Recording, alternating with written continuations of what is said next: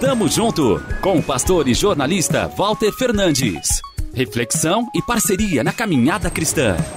Tamo junto, tamo junto, tamo junto, tamo junto, tamo junto. Mesa farta, música boa, amigos reunidos. Alguém posta uma foto no Instagram, hashtag só os melhores. Mas vem a notícia: o anfitrião perdeu o importante cargo que tinha acabado de conseguir.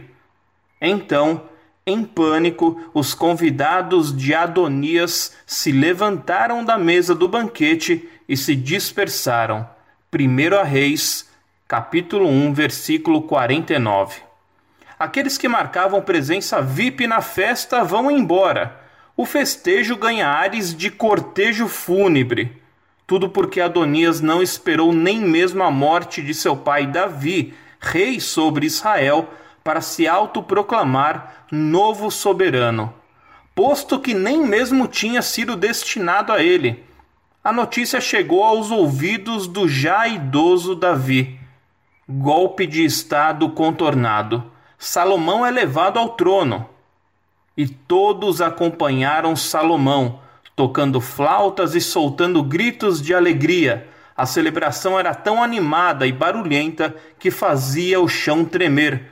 Relata o texto em 1 Reis, capítulo 1, versículo 40.